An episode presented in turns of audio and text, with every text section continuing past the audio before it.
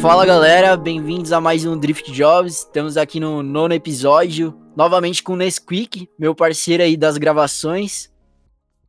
Opa, tava sumido, mas eu já te falei, né, Vini? Quem aparece é visto, quem é visto é lembrado. Eu tô aqui de volta. Eu sou Nesca, 20 anos. Agora com 20 anos, né? O último, o último episódio que eu gravei tinha 19. Agora com 20, passo aqui na mesma faculdade do Vini, parceiraço nosso aí. Mano, agradecer demais pelo convite, por estar tá entrevistando uma pessoa tão gente boa quanto o nosso convidado de hoje.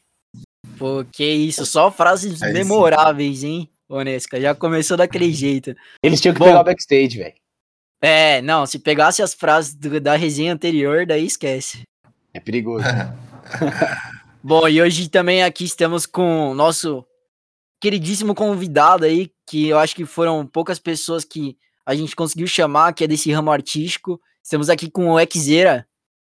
Salve, salve! Tranquilidade, como é que vocês estão? Prazer estar aqui, rapaziada. Obrigado pelo convite. Que é isso, tamo junto. Vamos falar um pouquinho mais sobre sua trajetória, sobre o som aí, pra galera entender um pouquinho mais, né? Fechou, estamos aí para isso, para desmistificar os, os drift jobs. e bora começar aí, irmão. Acho que uma coisa para quem não te conhece, você quiser se apresentar um pouquinho, falar o porquê é Quiseira, né? Que tá aí no seu Instagram. É seu Fechou. nome artístico, por que disso? Então, meu nome é Hector, né? Eu tenho 27 anos e eu, eu também sou conhecido como Hack, né? E aí também já os, os próximos já acabam chamando de Hackzeira, Hackzeira, tanto faz. E no Spotify lá eu tô como Hack, né? Ou Hack, isso que é foda, né? É um ou outro, porque as pessoas me chamam, né? às vezes confunde, é, é com é H, mas é, é som de R, é som de H, e aí acaba sendo da, dessa forma. Mas estamos aí, sou cantor, né? Hoje trabalho na minha carreira solo, artista musical, né, produtor musical. E tô aí pra, pra gente trocar ideia. Brabíssimo. Bom, acho que até pra gente começar a trocar uma ideia sobre profissões no geral, né? Uma coisa que a gente sempre pergunta para os convidados aqui do programa é se você tem algum curso de graduação, né? Ou se realmente desde o começo ali do início da sua carreira, você já começou no ramo artístico. Então, na verdade, cara, eu comecei no ramo artístico na escola, né? Que é, eu sempre, eu, antes de tudo, eu queria ser jogador de futebol. O futebol ainda é algo que corre nas minhas veias. Eu jogo, né? Amo jogar futebol. Mas com 16 anos eu parei de jogar, assim, para tentar profissionalmente e tal.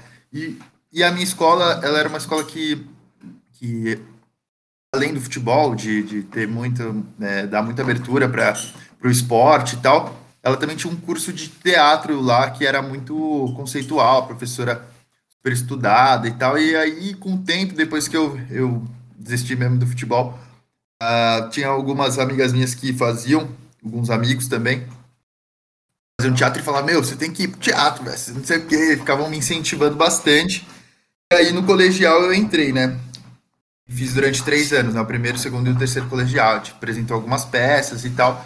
E eu acho que ali foi meu primeiro contato de verdade com o palco, né? Assim, a proposta de você estar tá ali em cima do palco, se apresentando, com outras pessoas te assistindo ali. E foi, foi meio que. Eu, eu vejo que foi uma transição ali, né? Esse momento foi o gatilho de eu falar: caramba, acho que eu gosto disso, né? E foi, foi o teatro. E aí, no terceiro ano do colegial, quando eu estava meio que praticamente encerrando, é, eu tive a oportunidade de apresentar um programa na rádio né, junto com um amigo meu da escola de infância também, que é o Eduardo Surita, e ele acabou me ajudando muito, tipo, ele me trouxe lá para dentro, né, porque lá na Jovem Pan ele tinha uma abertura, ele tinha um programa de rádio, e como a gente era muito amigo, amigo de infância, acabou fluindo muito bem esse, esse programa, né, durante um ano todo, assim, a gente fez programa toda semana, que passava de sábado, das três às cinco, aí eu acho que foi ali que eu comecei a trabalhar minha voz, né? Que falavam facebook.com.br Jovem Aipan, peça já sua música. Fazer alguma... Nossa! É você? De onde surgiu? Mano, eu tive vários gatilhos da minha infância agora. Olha lá, então. E aí a gente, acho que foi uma, um momento que eu, eu, acabei trabalhando a voz, mas de uma outra forma, ainda não tinha nada, nenhum pé relacionado à música, no sentido de ser músico ou cantar, né? Era mais um lance de só trabalhar a voz ali de alguma forma, né? Além, assim, é, sempre tive contato com música dentro de casa, né? Meus pais também sempre muito bom gosto musical. Meu irmão também me ensinou muito. Foi o cara que toca, é, é um artista nato, então me ensinou muito a tocar violão. É, né, hoje o que eu sei tocar devo a ele. E, e aí, nessa época, quando o programa tava meio que já numa, num, né, tipo, num, caindo, porque tudo que sobe, né, uma hora vai, vai descendo, né? Então a gente chegou a ter ótimos números lá na Jovem Pan, chegou a entrevistar o, o Charlie Brown Jr., né, o Chorão e Champignon vivos.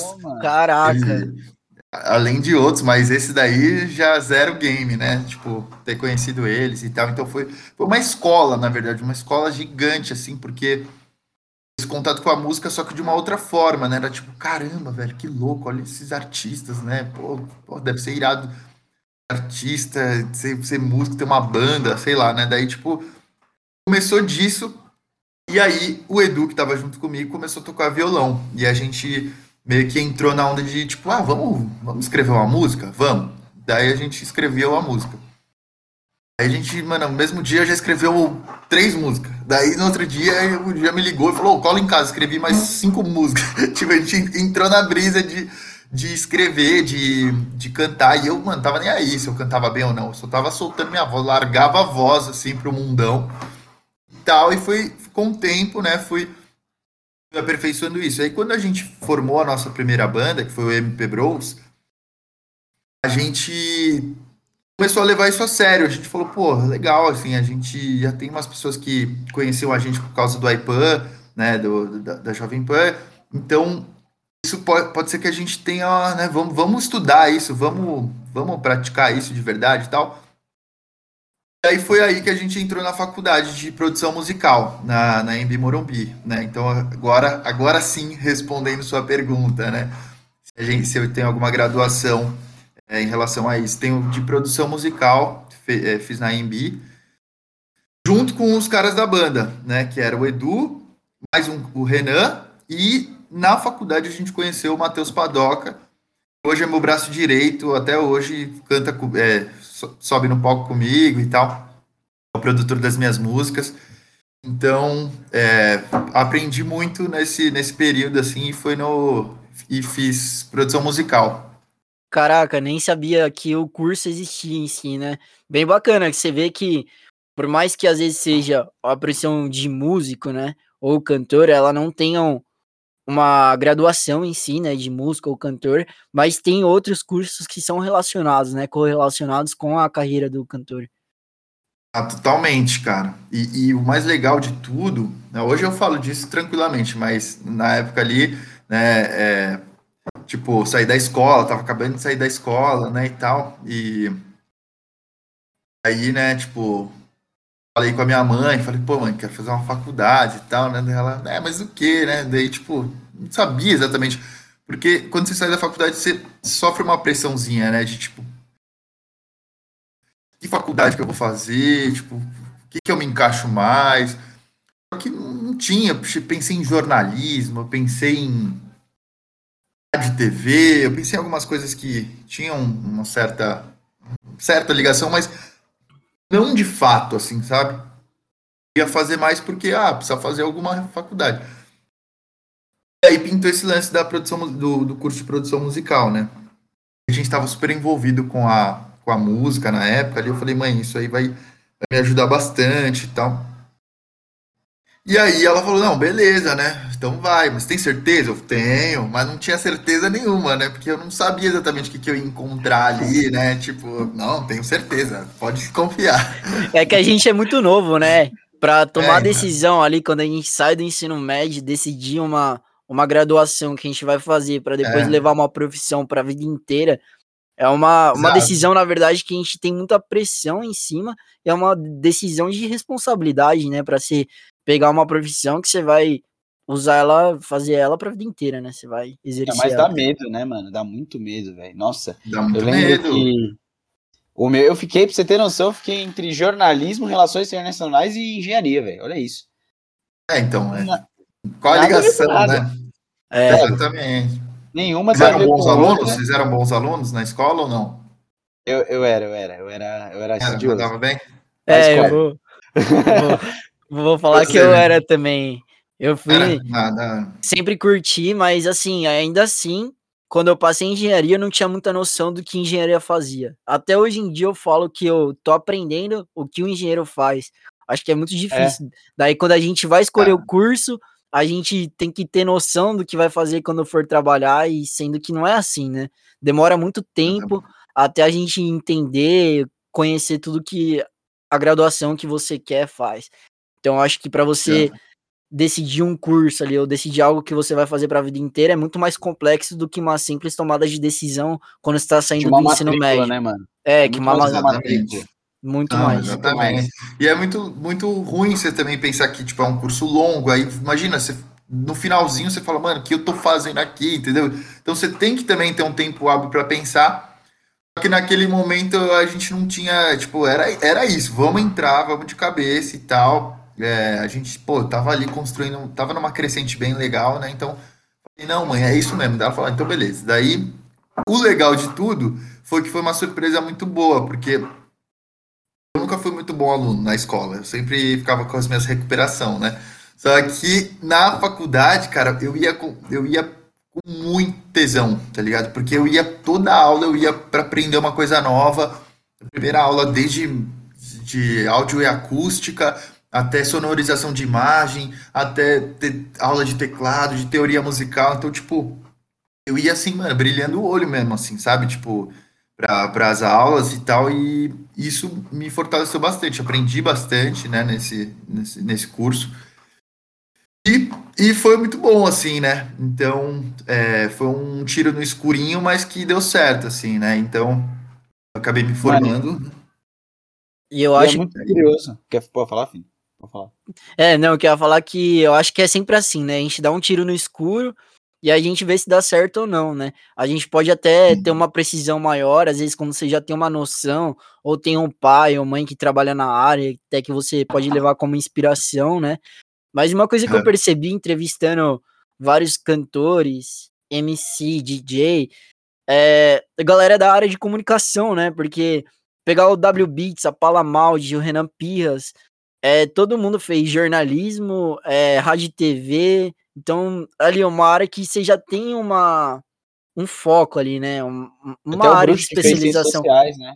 É. Não é comunicação, mas é lidar com o público também, de certa forma. Né? Claro. Eu acho que sempre dá para você extrair alguma coisa, né, do que quer que seja que você esteja estudando, ou você vai trazer alguma coisa importante para você. Isso é, isso é válido, total, né? Não vai ser só, tipo, ah, beleza, o que que eu fiz do meu tempo? Não, você, você aprendeu alguma coisa nova, você vai, né, colocar isso no, no seu cotidiano daqui para frente, mas mas é, é aquela decisão difícil, né? Sempre saindo ali da facul para entrar numa Com saindo da certeza. escola para entrar numa faculdade, né? E eu acho que É. também, querendo ou não, desculpa, Nesca, pode falar. Não, fala, fala aí. Fala aí, fala aí, velho. Eu acho que, querendo ou não, também não é uma coisa que te limita, né? Você fazer ou não a faculdade não vai te limitar a ser ou não cantor, ser ou não artista. Na verdade, só vai te dar auxílio, porque você vai aprender coisas. É, caso você pegue uma, uma graduação que se correlaciona com o meio que você vai seguir, ela só vai te dar ferramentas para você aprimorar no que você já faz, né? É, Eu, totalmente, totalmente. é Fizer um curso de difícil. marketing, tipo, o que, que tem a ver com música? Não, tem tudo a ver, né? Você vai saber como colocar sua música nos, né, na- na- nas plataformas, né? sei lá, você vai é, saber como divulgar melhor o seu trabalho, né? Independente do seu trabalho qual seja. É verdade, acho que é bem por aí. Engenharia eu não sei muito bem, não, como é que eu ia encaixar no meu cotidiano, mas, Eu acho é, que mas deve ter. Eu acho que talvez nem a gente ainda entende muito bem isso que eu tô indo É, pro não. quarto ano, mas não dá pra entender muito bem. Vai A aprendendo gente com. tá indo pro quarto ano e não faz ideia ainda, velho. E- É, então. Mas é, com certeza a gente aprende algumas coisas. Acho que com a engenharia, né, Vini, a gente aprende muito a ter um, um raciocínio mais direto nas coisas, eu acho, se, se pá, assim, pelo menos que eu senti muito desde que a gente começou o curso, é como o raciocínio muda, sabe? Mas, apesar de tudo, se torna um raciocínio mais frio, né? É, um Fica mais- raciocínio mais lógico, né? É, fica Entendi. menos do, da, do instinto, mais da razão, assim, para as coisas. do que, que pode dar certo, o que pode dar errado, ponderar a coisa. Eu acho que isso é uma coisa que a gente aprendeu muito nesses anos. Aqui. Mas o, o, que eu ia até falar, que me chamou a atenção do que ele falou, é aquela questão de, falar, ah, eu não fui bom aluno, mas quando eu, eu quando eu ia para faculdade de música, eu realmente é, eu me aplicava ali na produção musical, aprendia sempre uma coisa nova. O que é, o que é muito foda de ser pensado que é relativo você ser bom aluno ou não, né, mano? É muito total, relativo. Total. É, porque eu não era bom em química, só que se só, é. que, eu, só que eu era convidado pra, pra tipo, é, cheguei a ser convidado pra apresentar na, no, no, dia da, da colação de grau, fui o cara para fazer o seu host do negócio, show de talentos, os caras me chamavam, ou seja, tipo, era um lance que no, no, no, ramo artístico assim, eu já, já tinha um pezinho ali, entendeu? Então, é, é difícil, porque as escolas, a educação em geral, ela é assim, né? É física, química, biologia, geografia, matemática, português, inglês. História, e, filosofia e sociologia. Já é. E acabou, entendeu? Então, tipo, e, e o resto é extracurricular, mas, tipo, também nem entra em grade nenhuma, você faz, né? Tipo. E acaba então... que não se dá valor a essas outras coisas que não estão ali na grade, né? Então, pô, pra que você vai estudar, sei lá, dinheiro, né? Parte de finanças? Hum. Não tem nada a ver. É importantíssimo, né, mano? Para pensar, Exatamente. ainda mais a gente que mora num país que não é tão bem servido de dinheiro para a população em si, a gente é o que tinha que mais aprender a usar dinheiro, né? Porque já não tem muito. Então, é, o que tem acho. devia saber usar, tá ligado? É não, não, deveria, deveria dar uma reestruturada, né, nesse sistema educacional aí. Eu sou muito a favor disso.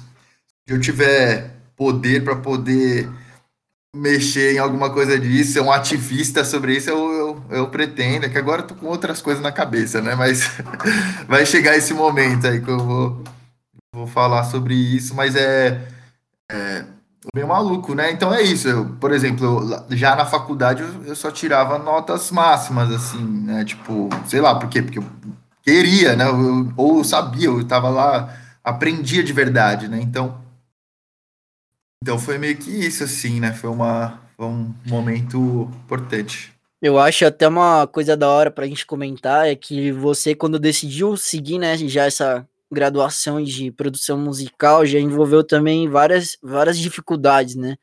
Desde aqui, o ramo artístico não é um meio que é tão.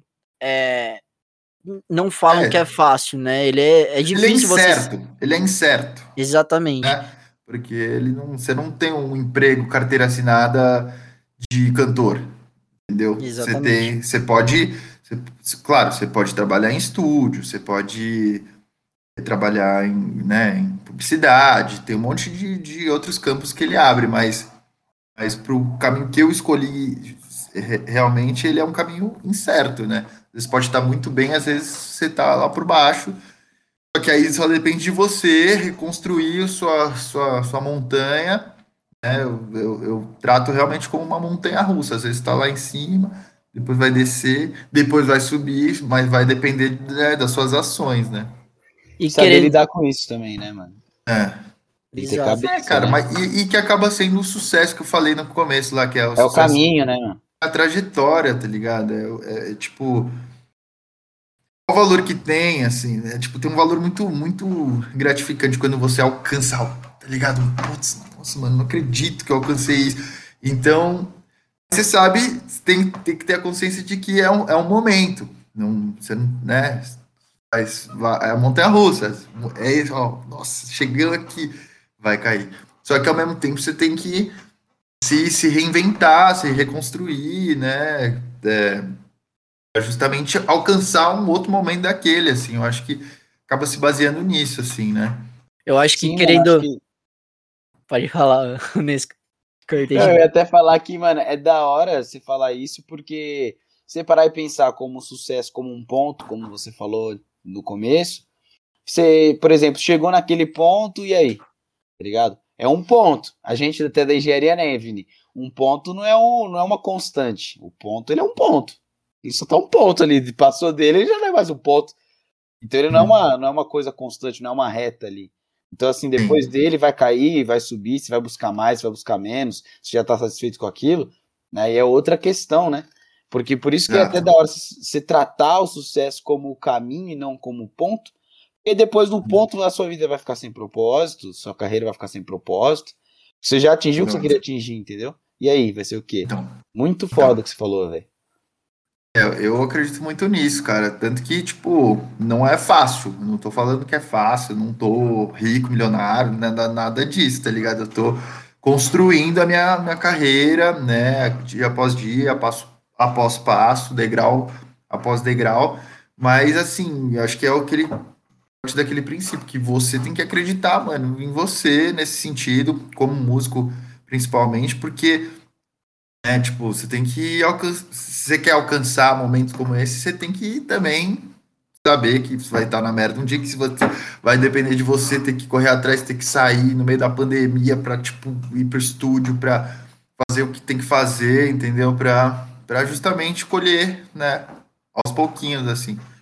Mas eu acredito muito nisso, cara. E, e acho que né, a vida é, acaba sendo gratificante demais quando as coisas dão certo, assim, quando você consegue concluir, sabe, um, um projeto, um clipe, um material ao vivo, um show.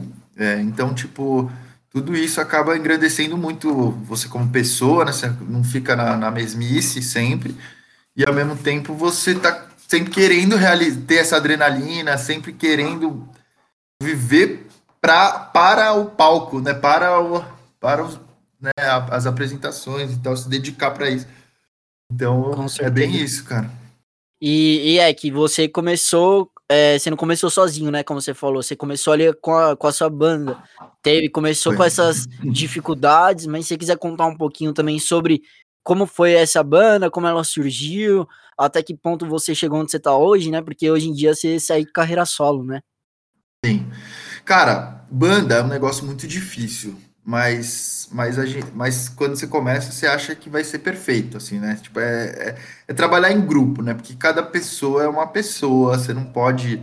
Cada pessoa tem uma história, cada pessoa tem uma vivência dentro de casa, com, né? Tipo, pessoa uma pessoa. Daí, quando a gente fez a primeira banda, é, a gente Tava indo numa crescente muito legal. A gente estava estudando junto, produzindo junto. É, a gente era uma banda na mesma sala da faculdade, então a gente tinha apoio de, dos, até dos professores, gostavam pra caramba da gente, assim, tipo, pô, tem uma banda lá, banda legal, não sei o quê. Ajudavam a gente pra caramba, né, na, nos TCC. O TCC praticamente não fiz, os professores que os caras, mano, professor se envolveu tanto que ele fez, praticamente fez 50% do, do, do trabalho, sabe? E aí a gente teve essa banda e tal.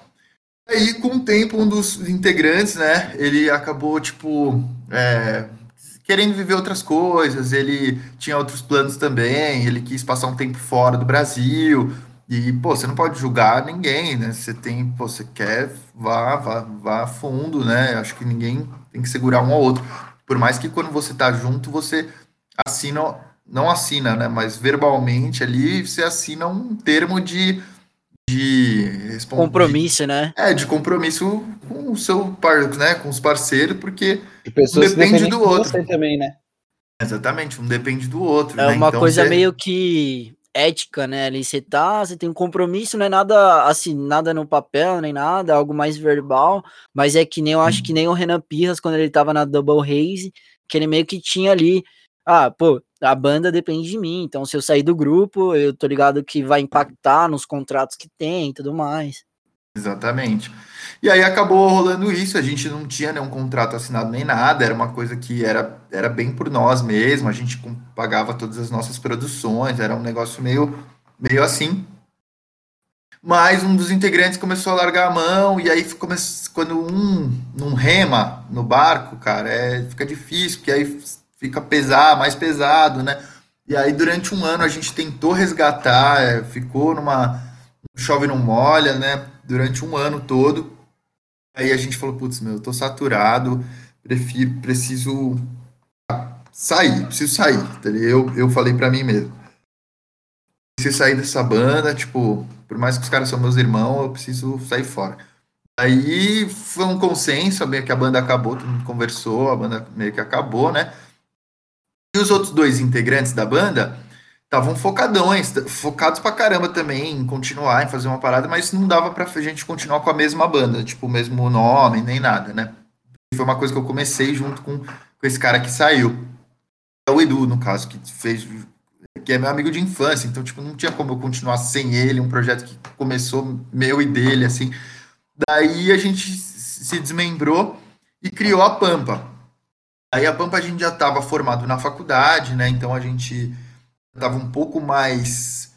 A gente já teve uma experiência longa com o MP Bros, então a gente também já sabia algumas, algumas coisas profissionais, assim, a, né, que a gente buscava, a gente já, já tinha um conhecimento um pouco maior.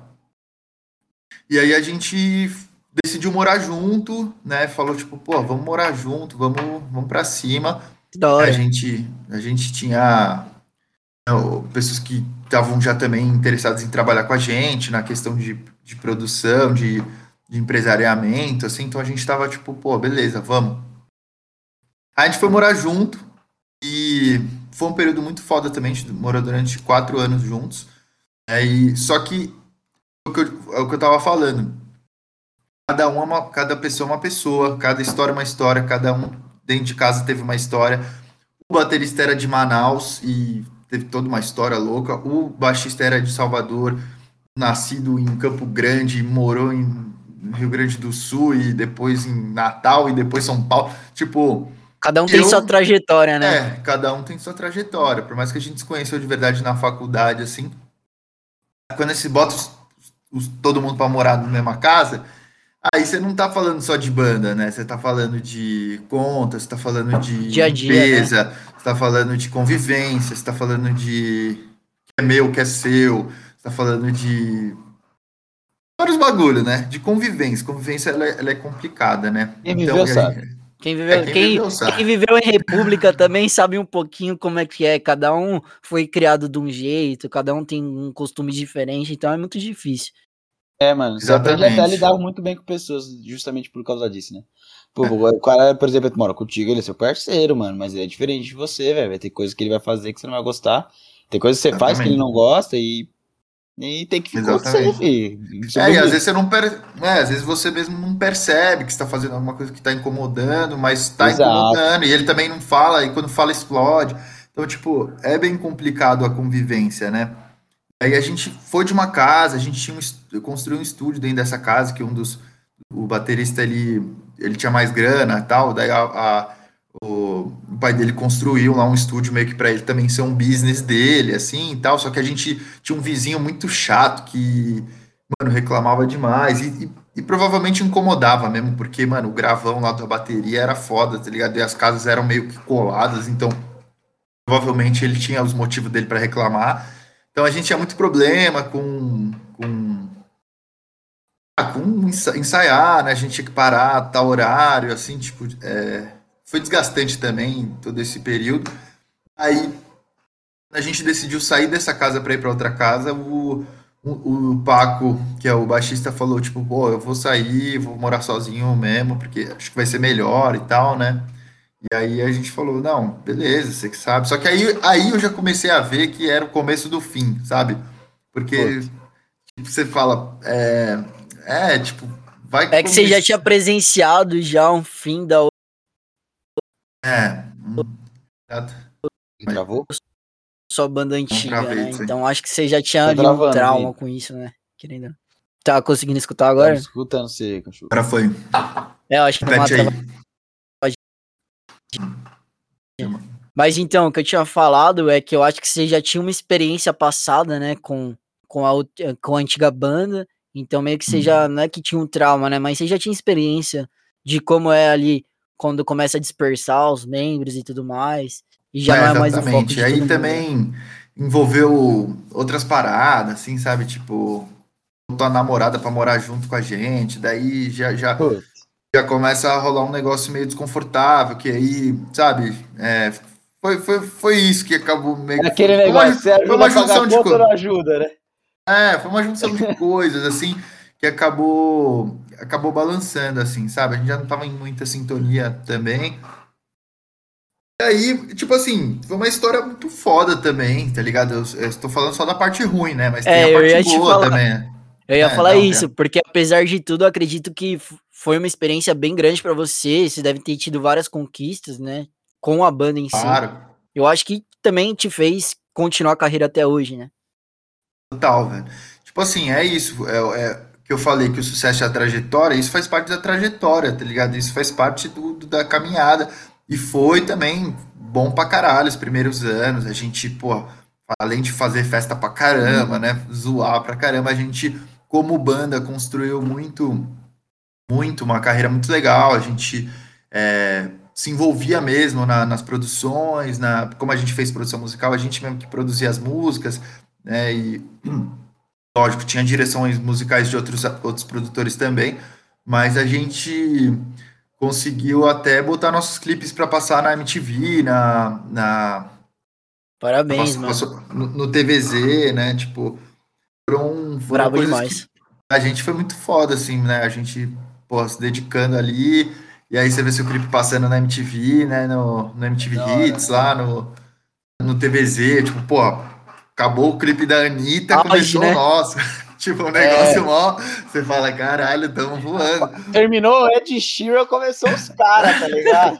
Exatamente, por aí. Daí a gente, tipo, pô, isso também foi, era motivo de festa, né? Era motivo de. Eu preferia, mano, comemorar um. Não comemorar um aniversário e comemorar uma, um bagulho desse, tá ligado? Do que propriamente meu aniversário. Eu. eu, eu, eu o, o bagulho desengatava, assim, a gente conseguia realizar era, um, era o que eu falei, era aquele êxtase que você acaba, tipo, caralho, que foda, né? Então. É você vê o resultado do seu trabalho. É, exatamente, você vê ali materializado, você, né, tipo, não, não tá só no papel mais, ele saiu do papel, né? Então, até falo bastante disso nas minhas músicas, do poder do agora, eu falo sobre, né, a, a questão de efetivamente realizar a parada e não, né, só ficar imaginando na cabeça. É, esperar a hora né? certa, né? né? Porque tem muita gente que espera a hora certa, espera a hora certa e nunca acontece. Exatamente. Isso também, né? Então você tem que. Tem o timing também das coisas, né? Você tem que ter esse timing, assim. Não que eu seja perfeito nisso também, né? Tipo, eu tenho, tenho minhas falhas em questão disso também, mas. Mas eu vejo muito que é uma construção, tá ligado? Tudo, tudo tipo, nada é um erro, é tudo aprendizado, assim, né? Então Acho que foi um momento foda, né? Você abala depois que acaba, né? Tipo, é, a gente. Claro que dá uma baladinha, assim, só Vocês ficaram por quanto tempo juntos? Ah, então, a Pampa acho que teve quatro anos, velho. Foram quatro anos de banda, né? Então. Uma boa história é, junto, né? Que vocês É, uma boa história, uma boa história. Mas é mais é, era para ser, tá ligado? Tipo, não tava mais dando a liga que a gente queria. A gente sofria muito com questão de fazer show. Nosso batera, mano, sentava a mão na batera, o bagulho era muito barulhento. Então, tipo, não dava pra tocar em qualquer lugar, entendeu? Pra curtir a vibe dele, né? É, ele, tipo, só dava batera no show. Você falava, porra, mano, aí isso quer me fuder, né? Então, tipo, essas situações assim é, acabavam dando uma desgastada com o tempo, né? Mas eu acho que é natural, assim, né? Cada um acaba tendo uma vibe, as coisas vão mudando, né? O ser humano vai mudando pra caramba também. Então, com certeza. A gente. Caso... Pode falar, Nesca. Mano, eu tava parando pra pensar, se me permite retornar num ponto aí que ele falou. Ele falou que o é, você falou, na verdade, que é muito gratificante ver o trampo virar alguma coisa, que é mais da hora comemorar um clipe na MTV do que comemorar seu próprio aniversário, porque aniversário é todo ano e o clipe na MTV não é sempre, tá ligado? Imagino que seja isso. isso. Mas é aí eu fiquei pensando aqui, né, cara, é, o propósito mesmo do, do podcast, né, que apesar de estar como entrevistador, também sou convidado, né? Então, a ideia do Vini até que é trazer realmente profissões que a galera vê mal, mano. A galera vê como se não fosse, né, sabe, uma coisa de, de adulto, uma coisa que você vai levar pra vida, sendo que, que são, mano. É um trampo, e é um trampo muito difícil, tá ligado? É, é porque eu tava até pensando, eu falei Ed Sheeran, porque eu sou bem fã do cara, tá ligado? Eu curto bastante. E eu tava lembrando, na hora que você falou, velho, eu lembrei, tem uma música que ele fala sobre uma namoradinha que ele tinha na escola, assim, ele fala que hoje ela tem o trampo dela de dia a dia, rotineiro uhum. e que o dele, uhum. na verdade, é 20, 24 por 7, né, mano? Ele trabalha sempre. Ele trabalha quando dá, quando a inspiração bate, quando o estúdio tá aberto, quando o vizinho não tá reclamando do barulho, tá ligado? E tá, eu, eu parei tá. pra pensar nisso, mano. Caraca, pô, por que, que os caras não valorizam uma fita que na real tá, tá trabalhando, mano? Na verdade, você tá respirando, você tá trabalhando, tá ligado? Provavelmente. Não, cara, você falou isso e é, é, às vezes até dormindo, você tá trabalhando, já aconteceu. É. Eu, eu juro pra você, isso é real. Produzindo já. Eu sonhei, eu sonhei com uma melodia, uma música, sonhei que eu, com uma música que não existia em lugar nenhum, que eu, eu sonhei com ela. Eu acordei, eu abri o olho, saí correndo, peguei o violão, peguei o papel e, mano, lancei a música, tá ligado? Ela, tipo, hoje ela é uma música que existe e ela acabou nascendo de um sonho, tá ligado? Então, tipo. Que foda. Falando disso, mas é 24 horas mesmo. Você tem que ser, porque é isso. É por ser incerto, né? Por não ser a sua rotininha, que você sabe que você vai bater o cartão, que você vai receber é, seu salário no dia 10 e papapá. Você nesse caso, né? A água bate na bunda, você tem que dar o, os seus pulos, né? Então, é, por aí mesmo. Eu não sei que música é essa, provavelmente já ouvi, mas. mas... É The Man, mano. O nome é The Man. É, vou, vou, dar uma escutada, mas Depois ele, tá, ele tá certo. É, mano, que é da hora, porque querendo ou não, velho, tipo, o teu trabalho é realmente de criatividade, né? É de, mano, coisas que você pensa que você quer falar para as pessoas, né? Então, Sim. mano, o que você tá pensando é o seu trabalho, tá ligado? Foi até que você falou, até que você tá dormindo, porque você tá dormindo, teoricamente você tá pensando, né? Subconsciente. Mas você tá é. pensando, entendeu? Então é seu uhum. trabalho também, mano, tá ligado? Por isso que a galera fala, nossa, mas por que que tal cara ganha tanto? Ah, porque, mano, querendo ou não, ele tá trabalhando o tempo inteiro ali, tá ligado? É Isso é verdade. É foda né? também, né? Os caras falam do Neymar, porra, o Neymar ganha muito dinheiro. Pô, eu concordo que é muito dinheiro. Mas assim, mas não é todo mundo que consegue fazer o que o Neymar faz, por exemplo, tá ligado? Uhum. Vai você pegar a bola e fazer o que o Neymar faz. Não consegue, ninguém consegue. É, não, isso... eu, eu modéstia a parte. não foi você direcionado, foi você, ser humano, no geral. Tá tô, tô brincando. Não, mas eu vou brincando. te falar, é uma coisa que também muita gente. A gente até comentou já aqui. Porque a galera enxerga as profissões assim que não são certas, né? Que não tem uma graduação, como incertas, e além disso, por ter um, um dia a dia totalmente diferente, né? Sim. Então, a galera acha que é comum. Putz, agora eu me perdi no raciocínio. Por que, que você tá rindo, Vinícius? Por que, que você tá rindo, Vinícius? Eu me perdi no raciocínio. Ah, tá. É que, mano, eu achei que você tinha rido porque eu abri o celular aqui e dei uma risadinha daquelas. Aí eu achei que você tinha visto, tá ligado? Pensado, mano, é besteira, tá ligado? É que, mano, é, o Reg, eu e o Vini, a gente é parceiro, tá ligado? A gente, pô, te conhece faz tempo aí, faz uns três anos já, né? Quatro, três, quatro anos, né, Vini? Faz. Aí, o moleque tá ligado que, que quando é besteira, só... tá ligado? Aí, mano, eu só fiz assim, desbloqueei, eu olhei Aí ele já viu, mano. Não, agora, agora até lembrei do, do assunto aqui. O que a, a gente corta essa parte, faz corta isso aí depois, já, na moral. Tá suave. Deixa Mas também, então, ó. o que eu ia falar, se estavam falando de Neymar, dessa galera que tem mais fama, né? É quando o pessoal olha para essas profissões que são mais incertas, que não tem o curso de graduação, por exemplo, só as pessoas que estão no auge da fama, as pessoas mais famosas. E se esquecem que tem toda uma caminhada, uma trajetória por trás. Pegava até o exemplo de quando eu tava falando com o W Beats, que ele falou, pô, bateu a pandemia. O empresário dele virou e falou: Meu, você tem sua filha para sustentar, você tem sua esposa, tem sua família. O que, que você vai fazer? Você vai esperar cair do céu? Você tem que correr atrás. Exato. Você vai Seu trampo... voltar. Você não sabe quando vai voltar. Seu trampo não é, não é que nem o do cara que vai lá na empresa, bate o ponto, tem a grana no todo final home office. Exato, né? Tá então, fazendo home office, é, não é. Foi até o que ele falou, se eu precisar, eu vai ser home office, né? Vai ser não vai ter mais show, tudo mais, eu vou me virar produzir e viver dos rendimentos que isso te gera para ele, né? Mas querendo uhum. ou não, eu acho que é muito isso, né? A gente tinha mencionado até o DJ GBR, que a galera olha que tá estourado. Então, a pessoa quer seguir a profissão, ela olha para quem tá mais estourado e fala, pô, acho que é impossível chegar lá. Mas se esquece toda a caminhada, todo o trampo que o cara deu para chegar onde ele tá. Eu acho que isso é a mesma coisa que acontece com o cantor, né? É, porque na verdade é igual a música, assim, tipo, você escuta uma música na rádio, só escuta ela, ah, música, ó, música da hora, ó, curti a música. Mas você sabe todo, você sabe qual foi todo o processo para aquela música estar passando na rádio naquele instante? Tipo, teve o processo da composição, depois da composição teve a gravação, depois da gravação teve a compressão, que é a produção musical, depois né, teve a mixagem, depois a masterização, depois você joga para uma editora, a editora registra os, os, os documentos né, da, da, música, depois você tem todo um trabalho de pitching para poder botar ela em, né, no, no, na, nas plataformas, para depois um dia ela tocar na rádio. Só que na cabeça das pessoas, ah, música, a música tá pronta, né? Nasceu pronta. O maluco acordou um dia é. 4 da tarde, catou um é. violão, fez um pingado, Fez... uma média com margarina e lançou a musicaça. Acabou. Fez é, uma batida ali e já tá no Spotify. 10 milhões Exatamente. de visualizações. Na moral, grava, viado, que essa aqui vai ser pesada, tá ligado?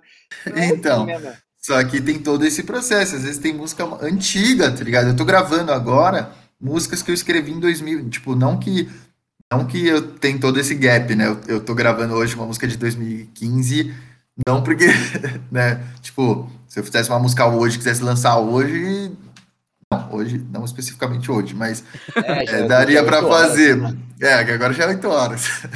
Gravadeira fechada. Se fosse 8 da manhã, se pá. Aí se pá, aí dá pra lançar. Aí, não, eu tô brincando, mas você vê, tipo, às vezes é, é isso, aquela questão do timing também. Você fala, pô, agora eu tô numa vibe um pouco mais, sei lá, vamos pra uma direção mais pop, praia, sei o quê. Pô, eu tenho ali algumas coisas guardadas além do que eu fiz agora. Então, Vamos ver se conversa, vamos ver o que rola. Então é meio que. É, é você estava falando, que eu falei que é uma construção, né? A, a, música não nasce pronta, né? Mas muita gente acha que é, que é simples, assim, mas. Não lembro exatamente qual era o, o porquê que a gente entrou nisso, mas o. É porque a galera acha que a vida é mamão, assim, é o que a gente fala na cidade, por exemplo. A galera acha que a vida é mamão. Você vai lá é, e então. faz um negócio, igual, por exemplo, eu também tava vendo os artistas que eu acompanho e tal. Eles, tipo, você vê, os caras demoram dois, três anos para lançar um álbum, certo? Então tem um é. gap entre os, entre os álbuns. E, e, e, tipo, os caras falam: Ah, mano, nesse período eu escrevi 200 músicas. O álbum vai 16. Porque foi o que você falou. Exatamente. Às vezes você quer dar. Mano, não, não adianta você pegar uma música X e uma música Z e não ter a mesma pegada. Porque o álbum também você tem que construir um álbum, né? Não vai chegar lá e falar, ah, escrevi 16 músicas que eu achei legal, bacana, vou botar no álbum. Às vezes uma música Exato. tem nada a ver com a outra. Eu acho. Desculpa te cortar, Ek, mas eu acho que assim. É, pelo fato de ser a profissão incerta, a galera não conhece como é que funciona a profissão. Então ela já vai mistificando como é que é o trabalho da profissão. Ah, é fácil. O DJ só pega as coisas lá, bota a musiquinha. É que nem soltar uma playlist do Spotify. E querendo ou não, não. é totalmente ah, diferente. Não, é totalmente diferente, né? Eu. Talvez eu até já fui essa pessoa que falou, pô, não, ser DJ é fácil. É que tem dois, dois casos, são três cenários, na verdade, né? No caso do DJ. Ou ele é DJ, ele é o cara que sabe tocar na CDJ e sabe virar música na outra. Ou ele é o produtor musical, então ele acaba sendo o cara que produz no computador dele, mas ele não toca e tem o cara que é o DJ produtor, né? Que é o cara que toca as músicas que ele mesmo produziu, né? E aí, isso que, mano, admiro pra caralho. Porque você segurar a galera ali durante uma hora e meia, é, virando uma música na outra, sabendo né, a, a, as vibes, as trocas de, é, de as trocas psicológicas da galera ali. Aí você sentir a vibe ali da galera e trocando, e adicionando, é. pega tal música. E eu não era muito ligado né, em música eletrônica, até eu, eu receber um convite do, do Gustavo Mota do, do Galute, né? Que foram duas pessoas que. O Galute é meu amigo de infância, ele é DJ e produtor, né? Produz pra caramba, assim. Aí um dia a gente tava na casa dele, tomando um vinhão também. E aí ele, mano, vamos descer pro estúdio? Vamos. Ele tem o estúdio dele lá. Aí fomos pro estúdio, ele começou a desenrolar, mano, umas, umas melodias lá, eu também, pá, não sei o que, já fomos escrevendo. Falou alguma coisa meio amor vivaz, ele falou, falou alguma coisa de amor vivaz. Falei, moro. Daí eu comecei a. resenha já, né? É, já meteu essa. Não, tem que ser um amor vivaço. Eu falei, que porra é essa? Que é amor vivaço? Eu falei, não, beleza, vamos nessa. Daí a gente foi, mano, foi fazendo a música, assim, fez um esqueleto, né? Fez um. gravou uma guia lá. E aí ele, mano, por conta própria, ele tava num grupo lá, porque ele é, ele é um produtor, ele não é muito conhecidão na, na, na cena, mas entre os produtores ele é, entre os, os, os DJs ele é, ele é conhecido, porque ele já lançou música é, em gravadoras que são do, da, da cena, assim, né? Ele já, tipo, o, a, própria, tipo, o Alok, o Vintage, já tocaram música dele no, no set deles, entendeu? Então, tipo... Da hora, hein, velho? É, Fudido. Ele tava no. Ele... Já foi. É, então. Os caras são. são é, eu sou fãzaço, inclusive, do Dub Dogs, Bruno B. Eu acho que é a galera que. Cat Dealers, que tem ali proximidade. Então, eu conheci todos esses caras aí, velho, porque eu fui no. Ele mandou. Aí ele tava num grupo de WhatsApp com todos esses malucos, assim, tipo. Não todos, mas um, né, tipo, uma galera. A panelinha ali. Meu número, velho. Passa meu número pro cara aí, então, joga nesse grupo aí, né? É, Daí ele, ele, ele tipo, sem. Não pensou duas vezes, mano, mandou a música. Pra, eu não vou falar o nome dos outros dois, porque aí vai. Né, tipo, ele mandou para três DJs. O primeiro que falou, mano, ti, vamos fazer, o Gustavo Mota, tá ligado? E aí ele falou assim, demorou. Os outros dois falaram também, mas falaram depois, né? Então, tipo, já ordem era. de chegada ali. É, foi ordem de chegada. E aí eram dois também bem, bem grandes, assim, né? E aí o Gustavo Mota foi o cara que aceitou. Falou assim, pô, demorou, deixa eu mexer na música, mexeram na música, assinaram a música junto, nós três, né? Que fodido. E aí começou, mano, uma amizade muito da hora, porque ele to... o Gustavo Mota, ele é conhecido no Brasil todo, né? Tipo, como DJ e tal. E aí ele toca, mano, tipo, antes da pandemia, no final de semana, duas, três vezes por final de semana, né? Aí ele já, já, já me ligou, já pegou meu, meu Instagram, já mandou mensagem, ô, oh, mano, o que você vai fazer sábado? Vamos, vamos pra Poços de Caldas. Vamos aí, vai ter uma festinha muito louca lá, vamos tocar, vamos fazer uma apresentação sua, vamos ver o que rola. Aí demorou, né? Aí, mano, fomos de van pra lá e a gente nem se conhecia. E esse dia foi foda, porque eu tava com dor de garganta, velho. E eu falei, puta, mano.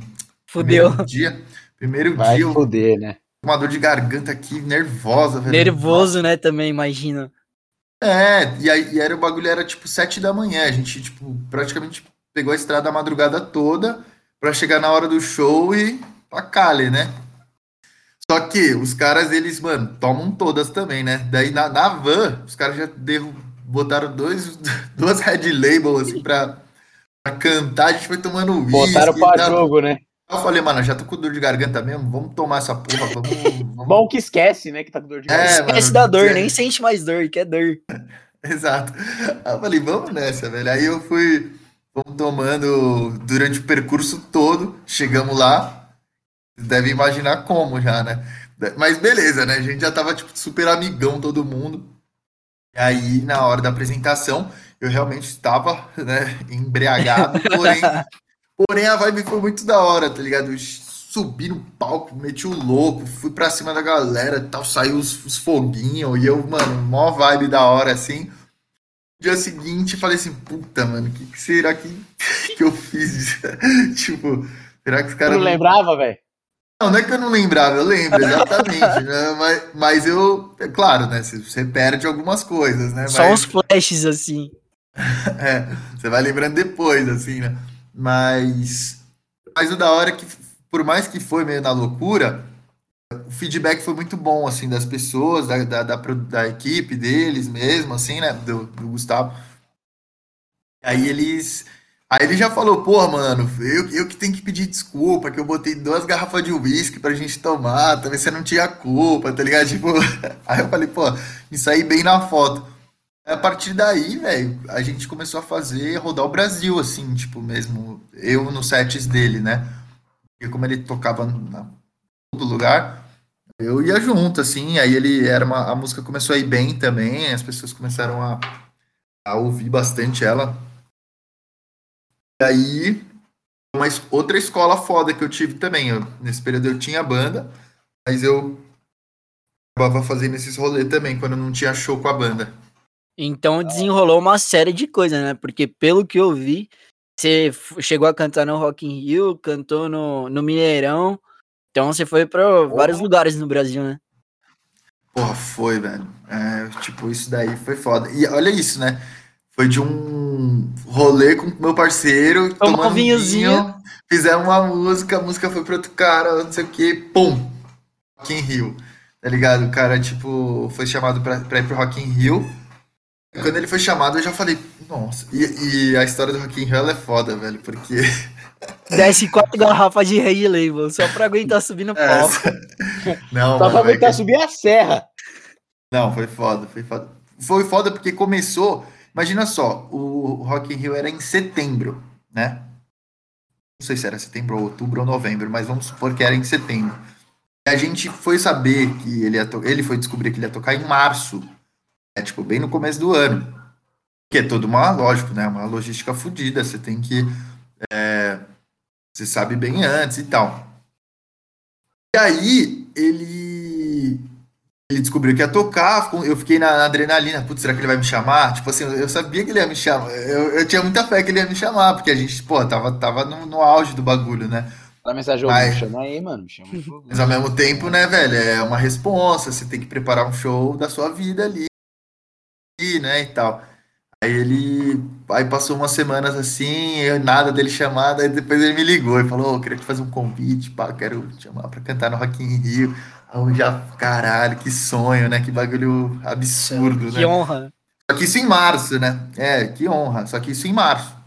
Aí, cara, foi passando o tempo, foi passando março, abril, maio, junho, julho, e a gente até fez várias apresentações nesse meio tempo, só que também dá uma, tipo, as músicas vão se renovando, né? Ele também vai, vai construindo uma outra parada. Ele não deixou de tocar essa música no set dele, né? Nunca, até o Rock in Rio. Mas você ficava meio cabelo, puta, será que vai rolar mesmo, né? Tipo, como será que vai lá, ser a né? vibe da galera? A galera vai é. curtir, é foda. É. é que ela fica também no gritar gol antes da hora, né, mano? Exatamente. E aí era foda também, porque você acabava falando pros seus pais, né? Você acaba falando pros seus, seus próximos, né? E aí, quando você vai ver, já se torna uma notícia ali, aí, tipo, do nada seu tio já tá sabendo, você fala, caralho. Vai chegando mais. Não me chamar, fudeu, velho. É, se, se, sei lá, que, que merda que pode dar. Daí, cara, quando faltava, sei lá, uma semana pro bagulho, ia rolar mesmo e tal, a gente precisava fazer a credencial, né? Precisava fazer as credenciais e tal. E é todo um trâmite sinistro, assim, você tem que é, se cadastrar lá na Polícia Federal, lá pra, pra, pra gerar o, o é, se você tiver algum BO no seu nome, você já não pode, porque é, é meio que um bagulho bem organizado, assim, né? Os cantores aí que já tocaram que não, não sabe como é que tocou, então, hein, velho? não, não, não, mas só que. No final das contas, acho que não é tão, tão rígido assim, né? Mas, mas ele tem todo esse. esse né, um controle esse... bem. bem é o jeito brasileiro, só para falar que fez. Isso, só pra falar que fez, exatamente. Entendi, entendi. Aí quando tava chegando perto, o, o produtor do Gustavo mandou assim pra mim, tipo, mano, pô, te liguei em cima da hora, mas eu preciso que você me mande aí os documentos tais aqui, ó, até seis da tarde de hoje. Nossa. Eu falei, não, daí eu falei. Não, um beijo na boca mas... também, não? Eu falei, não, eu falei, tá bom, Marcelo, mas agora são seis e quinze. já tinha passado já. já tinha passado. Aí, aí, aí ele falou. Ai, caralho. Me manda aí, manda aí que eu vou ver aqui, não sei o que. Eu falei, caralho, Marcelo, porra, que, que tem documento que você quer o, o número do PIS, do não sei o que, onde que eu vou achar isso e tal. Daí eu, eu dei meus pulos, mano, fiz meu corre louco e tal, e mandei para ele, né? Daí eu tava convicto de que, porra, sei lá, passou da hora, já tava meio cabreiro. Eu perguntei para ele, eu tô correndo o risco de não ir? Daí ele falou, ó, oh, não vou mentir pra você, você tá correndo esse risco. Eu falei, nossa. Hum. Aí já comecei, né, velho? Fudeu, aí já ficou aqui já. Aí eu irmão, já, tipo, não, não. mandar essa mensagem às três horas antes, né, Fê? É, exatamente. Eu fiquei, eu fiquei, eu não, eu não ia, não podia explodir porque também não não ia compensar né? nem ajudar em nada, né? Ah, não ia compensar nem acontecer nada. Eu só tinha que, mano, manter o pensamento positivaço o tempo inteiro, tá ligado? Eu falei, mano, mano vai rolar, vai rolar. Deus fé na raça. É. Não, fé que o bagulho vai, vai acontecer, pai, pum e play. E- Até que, mano, foi passando os dias assim, eu ainda, mano, convicto, aí nada ainda da confirmação. Às vezes eu perguntava, e aí? Não, ainda nem nada. Deu, caralho. O que, que eu vou falar pra Não, minha mas- Mas vai família? dar certo. É, mas vai dar certo. O que, que eu vou falar e lá em gente- casa? A gente tinha um grupo no WhatsApp que tava toda essa galera, né? Tipo, que ia participar do- da equipe. E aí, cara, do nada ele manda um vídeo lá, assim, um videozinho dele. Fala aí, rapaziada, olha só que legal que acabou de chegar aqui as credenciais do Rock in Rio. Aí ele começou a filmar uma por uma, assim, ó. Aí, é, Marcel, Gustavo, Mariana, Rafael, não sei o que. E eu, e eu só, tipo, cadê a minha? Mano, daí ele vai lá, pum, pum, pum, pum, pum. Termina, não mostra a minha e fala, é isso aí, valeu, galera. E encerra o vídeo. Mentira! Assim. Nossa, eu tô no Aí sal. ele manda um, aí ele manda um texto embaixo assim, ó. Infelizmente, o único que não deu certo foi o do EC por causa do, do- dos documentos e tal, mas relaxa que vão ter próximas. Hector foi removido do grupo. Mentira! Não, e eu tava com o celular na mão essa hora, quando ele mandou os bagulhos, tá ligado? Eu tava vendo em tempo real aquilo acontecer. Aí do nada eu, tipo. mano, Ia ficar em me choque, deu um- mano. Me deu um gelo, assim, eu, me- eu comecei a suar frio de um jeito que eu nunca aconteceu na minha vida. Foi uma sensação, assim, única. De, de- só que do lado negativo, tá ligado? Daí o cara. Não, aí eu, aí eu falei, não, você tá tirando, velho. Daí eu não sabia o que fazer, mano. Não sabia se eu mano, ligava pra minha mãe pra chorar, não sabia, não sabia o que eu fazia. Daí eu mandei mensagem pra ele. Falei, mano, como assim, velho? Tudo que tava ao meu alcance eu fiz, né? Não tem outro jeito, não tem como dar um jeito. Daí ele mandou, mano, tentamos de tudo. É, não- é, tentamos de tudo, mas infelizmente não rolou, não sei o que. Deu, putz, não, não acredito. Daí ele, ah, eu vou te botar no grupo de novo lá só pra você ver o que me mandaram. Daí ele me botou de novo no grupo e mandou outro videozinho assim, ó. Ah, te peguei, aqui tá aqui a credencial. Cusão! Meu Deus! o cara te deu um ataque, né, velho? Nossa, Cara, já quase teve uma parada cardíaca ali. Sério, foi. O bom de tudo é que aí eu fui do inferno ao céu, né? Tipo, antes eu já eu tava, no- eu tava no bueiro, velho. Eu, acho que, sei lá, eu É não sei o que era vida, né? capaz de fazer se eu não tivesse, né? Daí foi uma situação muito, tipo, aí eu, tipo, porra, vamos, caralho, da hora, vamos aí, né? Tipo, não parou por aí, né, a história do Rock in Rio, né? É uma história longa. Não sei se a gente tá com tempo aí, mas Pode ficar à vontade, irmão. Depois a gente vai fazendo a edição aí de tudo que a gente falar, que a gente fala pra caralho, mas tá tranquilo. Se por você estiver tranquilo. Não, tá tranquilo. E aí, aí beleza, mano. Aí a gente foi pro, pro Rio, a gente foi pro Rio, né? Na, lá na época, a gente foi, foi eu, o produtor, o, o fotógrafo, o filmmaker, né? E e mais um cara, DJ, acho, DJ que solta os vídeos tempo real lá também, né? Ele tem uma equipe muito braba também, né? Daí alugamos um carro lá, né? O Marcel fez o padrão, a gente foi de carro pro Rio. Chegamos lá 9 horas da manhã no hotel e tal, né? A gente ia tocar nesse mesmo dia, só que às 7 da noite. E é 7 em ponto, né? 7 horas, cravado, das 7 às 8. Chega antes pra você estar lá na hora, né? É tipo, é o mínimo, né? Quantas pessoas aí esperando lá pro show? Tinham, é, acho que 23 mil na, na frente do palco. Nossa. É gente, hein? palco. É, bastante gente. Dá nem pra- Foi, uma, Nossa, foi um né? bagulho meio absurdo. Na treme, né, velho? E. Não, então, mas eu, eu vou te contar essa história, você vai entender a brisa que aconteceu. Teve as duas garrafas de Red antes de subir no caminho? Não, não deu tempo, não, Deu mas nem a pra gente. dar uma aliviada, então. Não, não, não deu.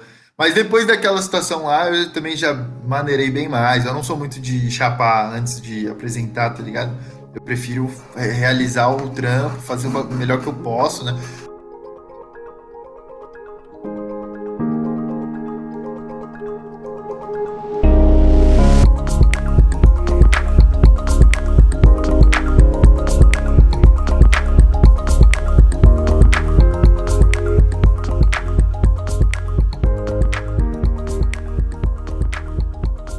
Pô, é isso. Ô. Ek, então bora voltar lá pra. que você tava falando da tour do Rock in Rio. Se quiser, pode, pode começar a contar aí que, meu, eu fiquei curioso para entender como é que é, porque depois desse negócio das credenciais aí. Não, depois disso eu falei, ah, depois do negócio das credenciais, eu falei, ah, tá tudo resolvido, agora é só subir no palco e cantar, né? E na verdade não, quando a gente chegou lá no hotel, umas, é, umas 7, 27, 9 da manhã, não lembro exatamente a gente ficou no hotel, era um hotel sinistro, assim, a gente, tipo, tava tipo, vários artistas que iam tocar, estavam lá no hotel, uns gringos, uns roqueiros que estavam com umas grupos no elevador, tomando caipirinha, tipo, daí eu até falei, meu, vou aproveitar isso aqui, desci lá, fui pra piscina, fiz todo o padrão, e tava usando a Vitória, tava, tipo, de uma galera. Assim, Caraca, assim, mano, Ana Vitória, descalço e tudo? Vitória, tá. Estavam descalço e tudo. Caraca, na, na piscinona lá, tipo, só vão. E era na frente de uma praia, assim, também. Eu fui lá, falei, mano, vou dar um mergulhão no mar lá, vou dar uma rejuvenescida, né? Que hoje é o dia. O que, que aconteceu? O Gustavo Mota, ele não tava nesse nosso hotel, ele alugou um Airbnb, ele tava com a mina dele, aí ele falou, pô, vou, vou ficar em outro lugar. Deixei o dessas, dele, ele gosta de uns negócios mais, tipo, não bastava o, o Hilton. Ele hotel com que... a Vitória, né? É, não bastava. Ele precisava estar tá no. Na verdade, ele até alugou uma casa que era do Janequine, nesse, esse Airbnb. Nossa. Aí era um, era um apartamento do Janequine, você tem uma noção. Era um puta P. Mas tudo bem, não veio ao caso. Pode, ele, né? ele falou o seguinte: bom, se esse negócio é às sete, vamos sair do hotel umas quatro. Acho que em três horas a gente chega com tempo e pá. Só que você, né, na, na teoria, tudo bem, você já está no Rio em três horas, não, não vai demorar três horas, né, para chegar. Porém, Rock in Rio, Rio de Janeiro. E outra, ele, ao invés de ter chegado às quatro horas da tarde, ele chegou às cinco horas da tarde no hotel. Todo mundo já lá embaixo esperando, só ele, tá ligado? Que a gente ia na mesma van. Até que, mano, 5 horas da tarde ele, não, não, acho que ainda vai dar tempo, né? Não sei o quê. Só que, mano, a gente tava longe pra caralho do, do Rock Rio, da cidade do rock lá, né? A gente tava no hotel lá na. na que era mesmo? Leblon, é, se não me engano. Daí era, era longe, era longe. Daí a gente desceu na van, quando a gente tava indo, ainda vibe meio boa, mas ainda meio tenso, né? Porque, tipo, caralho, falta só duas horas, né? Pra, pro show time. Tipo, não é duas horas para chegar, é duas horas pra você estar tá lá em cima do. Tipo. Tocando já, tudo certo. Pra acontecer, é. Então. Mano, vi, sei que desceu a primeira rua, desceu a segunda rua, já. Pum, parou, travou na rua já, mano, já. Trânsito, puta trânsito, a gente. Não, não, tentando enganar o psicológico, assim, né? Não, é só essa rua, é só. 50 metros aqui de trânsito e tá resolvido.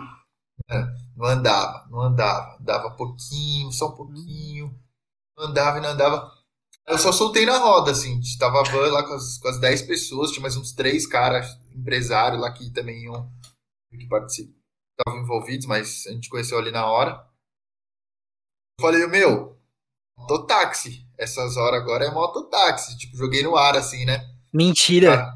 Os caras falaram assim, Mano, vai ter que ser, a gente vai ligar pros mototáxis. É nada. Tipo, aí os caras chegaram, ligaram, só que teriam que ser 10 mototáxis, né? Porque era uma equipe de 10 pessoas. E equipamento, aí, vocês não estavam levando? Não, tava levando. Ele leva. Uh, CDJ? É, nesse, não, não. Porque, não, tudo lá.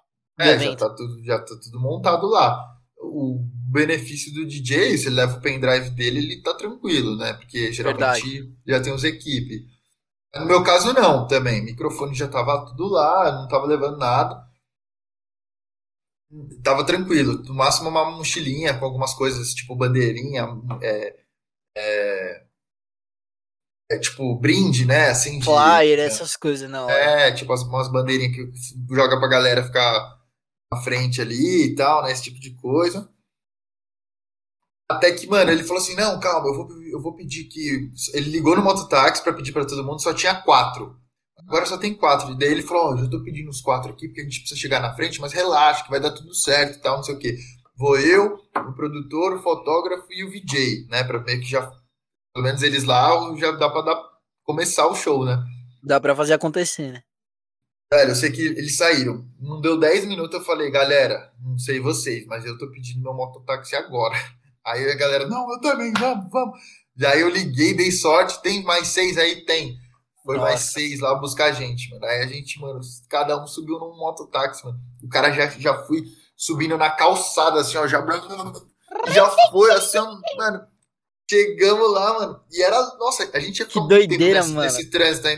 Mano, o cara acelerava, era, é, o velocímetro era digital, chegou a bater 130 km por hora ele na reta, assim, ó, tipo, é, eu não tava nem aí, velho. Eu falei, é isso, mano, vida ou morte, vamos chegar nessa porra. Tinha capacete? Mano, o bagulho. Não, tava de capacete, mas, tipo, assim, era aqueles mototáxi do Rio lá, mano. Ah, malucos. ficou o corpo que doido. Os caras ainda, mano, acelerando tudo, foram levando. E era muito longe de onde a gente tava. Tipo, a gente não ia chegar nunca, tá ligado? Tipo, dentro do horário. Qual a chance? O cara foi acelerando, acelerando. Aí do nada ele dá umas freadas assim falava: Ah, aqui é a favela da Rocinha, tá? já... Nem fudendo. Fazia, um tour assim, né? Ah, então aqui à direita é a favela da Rocinha. Ah, tá Pô, na, na moral, mano, aqui é o Morro do Alemão, tá ligado? Onde é que tá aqui mesmo? Cidade do Rock? Porra, agora! Ah, beleza, então vamos. Daí, mano, eu sei que, velho, fomos tal. Daí tinha uma, tinha até uma barreira que não dava pra entrar, mas ele já foi se, se entrando. Pum, chegamos lá, tá faltando tipo 10 minutos para começar, para dar 7 horas. Eu com a credencial, não sabia exatamente, não sabia nem para que caminho eu ia, assim, e como eu era o, o, primeiro a cantar, eu ia cantar no. Tinha mais uma menina que ia cantar também. Só que ela ia cantar mais pro final do, do, do show. Eu ia cantar a primeira apresentação, que era tipo 7h15, assim. Mano, fui sair correndo, tirei a camisa, velho, fui correndo. correndo e o frio trote, na barriga? Assim, né? Não, não tinha. Eu só, eu tava pensando em chegar, tá ligado? Eu só precisava chegar. Eu falava, velho, não vou perder essa chance nunca na vida. Eu corri, tirei a camisa, fui no trote, entrei por trás, aí como eu tava com a credencial assim, né? Tipo, aí o segurança até, tipo, viu, eu entrei com a credencial, ele, você tira uma foto comigo? Tipo, ele nem sabia quem eu era, ele só queria tirar. Ele viu que tava com a credencial. Deu, puta, não dá agora, velho. Ainda tive que meter uma mala ainda. Fala, não dá agora. Caraca. Aí, mano, fui no trote, velho. Fui, fui, fui. Então, onde que é o palco tal? Tá? Vai pra lá. Correndo, não sei o que, cheguei. Sei que eu cheguei, mano, já, né? Tipo, ali ofegante, assim, já cheguei do lado do palco, já dei um salve no moto, ele já fez assim, ó.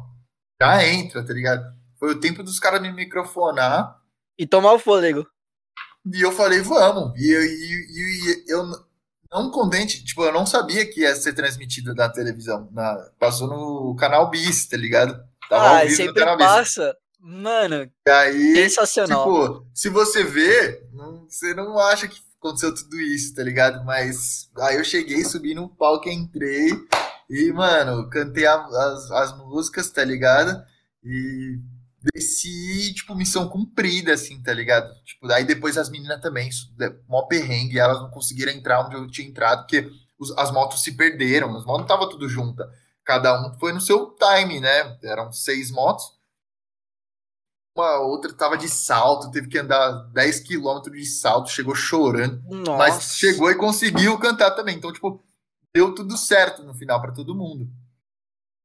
Então, esse foi também um momento assim, tipo, absurdo, assim, o pós, tá ligado? Quando deu certo, mano, conseguimos, tá ligado? Deu certo. E olha isso. E daí, tipo, os caras que ficaram na van chegaram 8h20 da noite lá. Então, tipo, nunca que ia dar certo pra. Até mais, se bobear. Mais então, de uma tipo, hora, né? Depois da apresentação. É, exato. Eles já, tipo, chegaram muito depois. Então, mano, tipo, todo o esforço deu certo. A gente ter pedido mototáxi, da gente ter se arriscado na velocidade da gente ter ido correndo até o palco, da gente. Tudo isso, tá ligado? A gente conseguiu e realizou, assim, a parada. E a vibe Mano. de estar tá lá em cima e ter conseguido fazer tudo isso e chegar lá. Não, aí foi muito louco.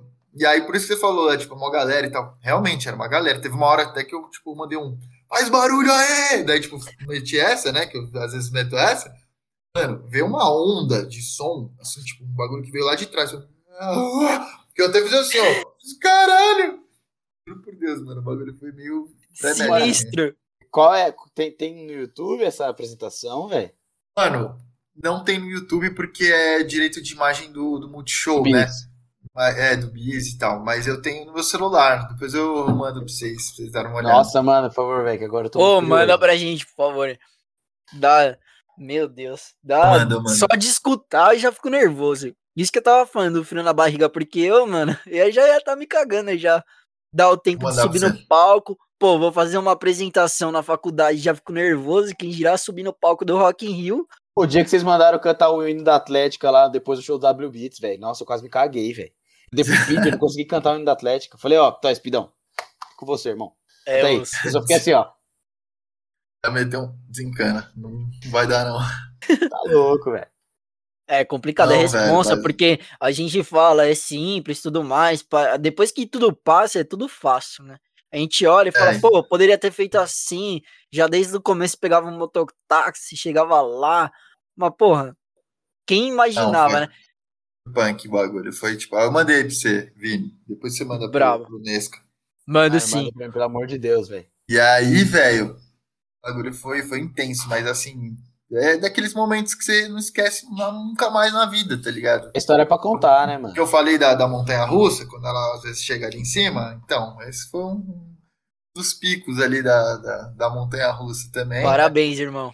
Parabéns de verdade yeah. por ter chegado lá, ter feito tudo isso e por toda a sua trajetória aí até hoje, de verdade. Valeu, família. Obrigado aí pela, pela recepção de vocês. Da hora demais participar. E, mano, é isso, seguimos fortes aí, né?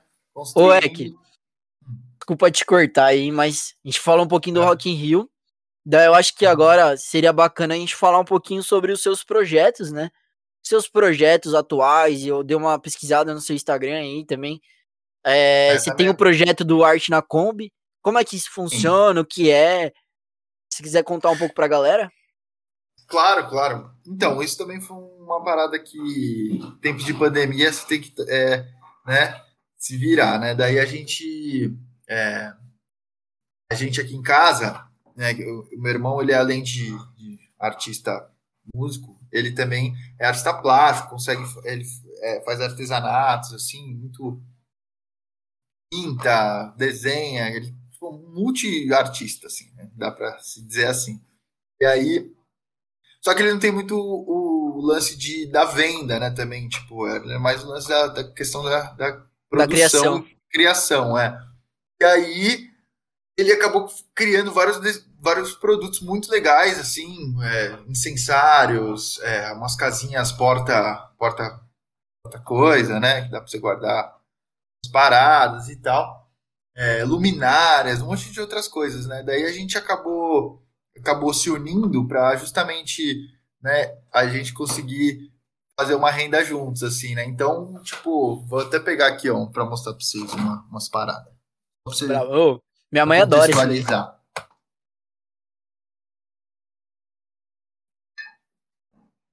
Vou falar um negócio que é cada experiência que essa rapaziada vive, né, é. O cara faz ideia, né, Vini?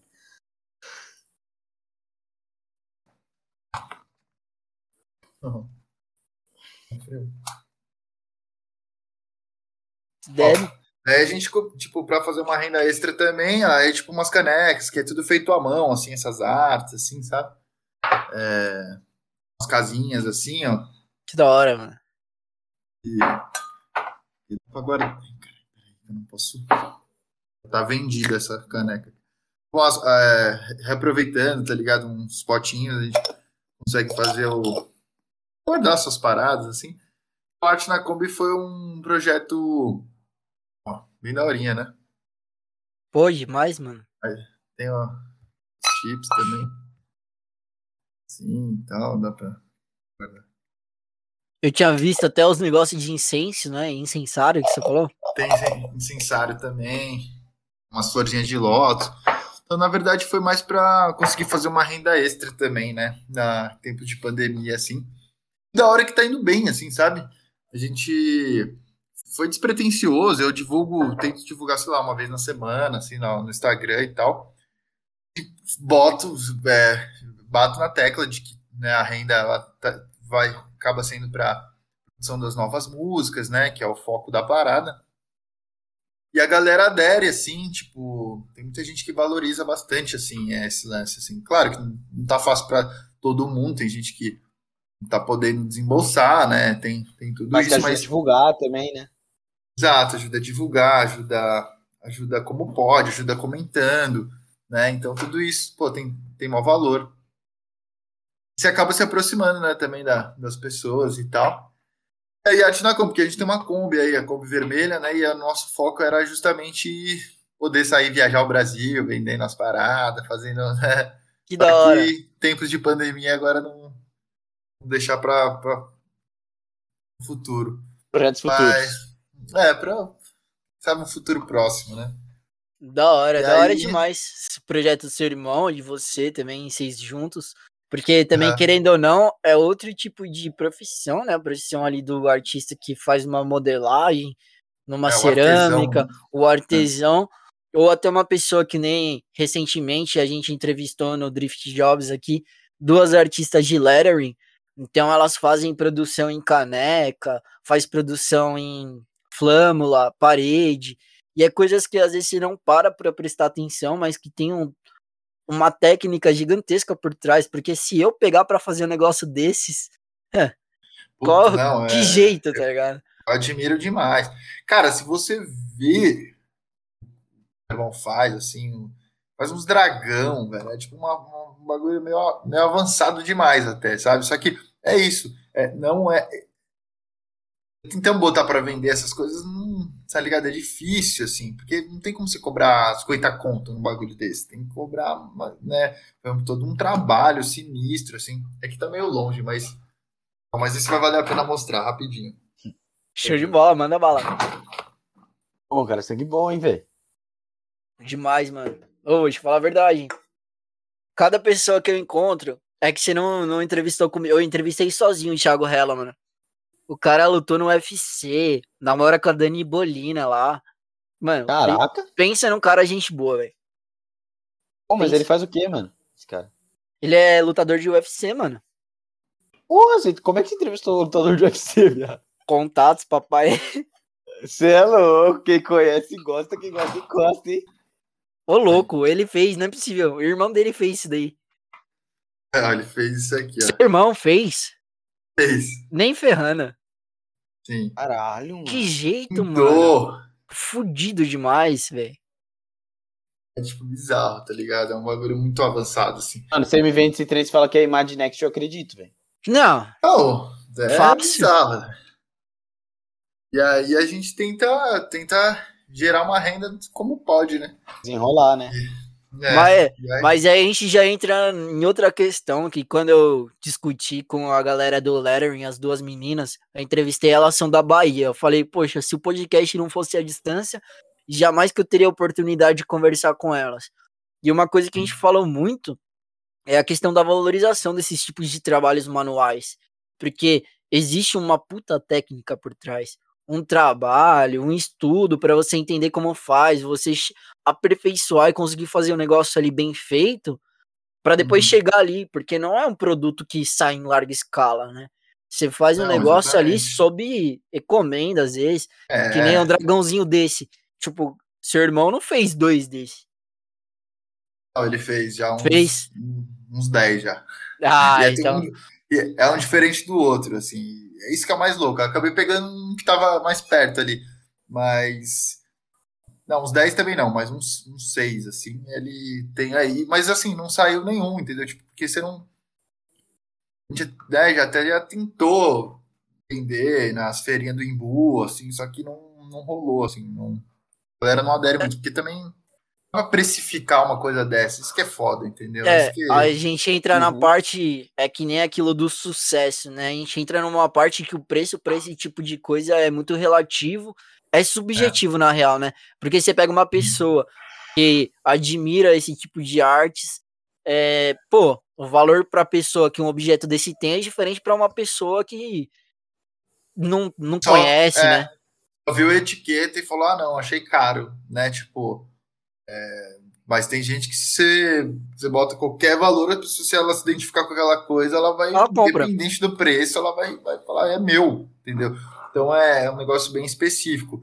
Por isso que a gente tem, também tentou entrar num lance um pouco mais, tipo, é, sabe, caneca. Caneca, todo mundo bebe o seu café, né? Então, é, vamos fazer, tentar traduzir a nossa arte dentro da, né, uma coisa como essa.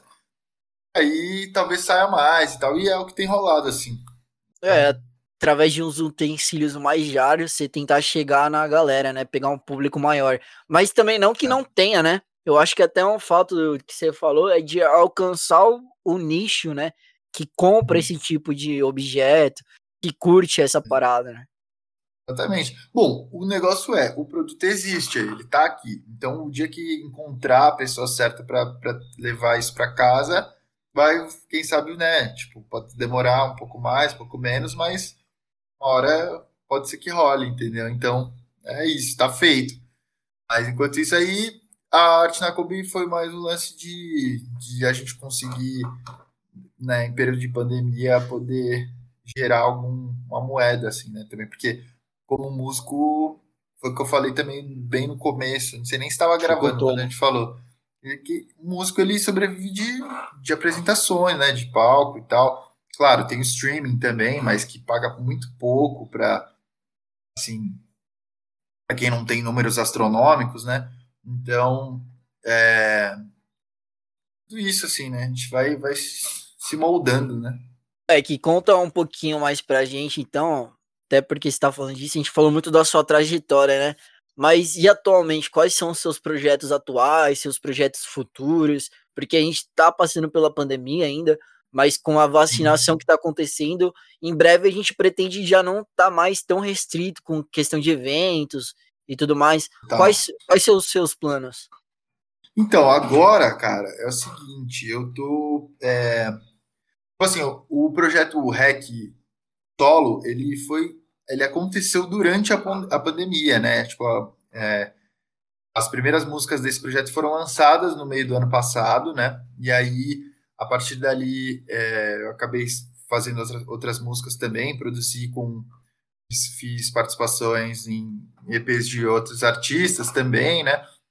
E mas ao mesmo tempo eu não estava me sentindo tão bem para tipo ficar lançando música, para ficar clima de festa, porque não era clima de festa. Eu também estava muito é, me autoconhecendo nesse período de pandemia, assim, né? Volto para casa dos meus pais ali para poder respirar um ar puro aqui em Cotia e tal. Tem morei sozinho também, então vim para cá, então foi todo um outro momento de reflexão, autoconhecimento, assim, né? E agora eu tô produzindo as músicas que é, eu, eu tenho uma música para ser lançada no mês que vem, que vai ser agora em agosto, junto com JP Rocha, que é um artista muito legal. Inclusive, vou indicar ele para, quem sabe, vocês trocarem uma ideia também. Moleque fera, lá do, do, Rio Grande do Sul. E também vai ter outras perspectivas, outras vivências muito legais também. Provavelmente vocês vão trocar uma ideia boa. E então, e aí a gente já tinha feito uma música junto quando época de banda. E quando eu fui para o Sul, a gente escreveu essa música juntos lá. E aí a gente gravou aqui é, semana passada, se eu não me engano, a gente já gravou uns materiais ao vivo também, é, gravou um, um, uma espécie de clipe, assim, um visualizer, né, que os caras falam, é um, tipo, um novo tipo de material. É como se fosse uma coisa mais simples do que um clipe, mas tem um movimento, entendeu? Não é um lyric, mas ao mesmo tempo não é um clipe, sabe? É uma nova brisa aí no, no ramo da música que tem rolado já gravou vários materiais, agora a gente está definindo tudo, a música tá, tá chegou pronta essa semana, então que a gente já pretende já pretende lançar no, no mês que vem, né? Simultaneamente a isso, eu estou produzindo outras, se eu não me engano, seis músicas que estão meio que elas conversam entre si, que foi aquele lance de, né, será é, elas um conversam álbum. entre si, elas vai ser um álbum, vai ser um EP, o EP é um. É um hum. né, é, Compilado. Né? músicas, né? Que são até cinco músicas, assim. Vai ser um EP? Vai ser single por single? Eu não sei ainda. Então, tipo, tá meio que em aberto, né? Mas elas já estão em processo de, de, de, de finalização e tal. E simultaneamente a isso, estou produzindo meu show novo, né? Junto com o Matheus Padoc, que é meu produtor e braço direito, amigo, parceiro, sangue bom demais. né, que esteve presente na, nas minhas outras duas bandas também. E aí a gente se reúne muito, né? Durante as, é, toda a semana a gente se reúne bastante para produzir esse show, pensando já também no período pós-pandemia, né? Para poder realmente e efetivamente trabalhar com isso de novo, né? Assim, a, sem, sem, sem receios, né? Vamos dizer assim. Todo mundo e... vacinado já, se Deus é, quiser. É, todo mundo vacinado, se Deus quiser, sem mais preocupação. Ah, o corona não vai, vai, vai continuar aí, né? Pelo menos mais tá, controlado. Né, reduzir aí o lance. A gente já conhece um pouco mais também, né? Porque é até alguma coisa que a gente estava falando antes, que a gente não conhecia muito bem como é que funcionava, nunca tinha acontecido e não sabe nem muito bem o que era a doença, a gente não sabia como é que afetava, como pegava, quais eram os sintomas, quais eram hum. os pós-doença, o que acontecia pós-doença, é. recuperação. Hoje em dia a gente já tem uma noção maior, né? Já tem uma, uma, uma, leve noção, né? A gente vira e mexe acorda com uma nova cepa aí, né? Com umas novas novas paradas, então tem que tomar muito cuidado ainda. Tipo, tem, tem muita gente que tá achando que tá, tá suave, mas não tá. Tem ainda mais de mil mortes por dia no Brasil, então, tipo, é, é muito para mascarar, tá ligado? Assim, acaba acabam deixando de lá, agora que entrou as Olimpíadas, só fala de Olimpíada, não fala mais, né? Tipo, fala de pandemia, mas fala meio. Já divergiu o conteúdo, já, né?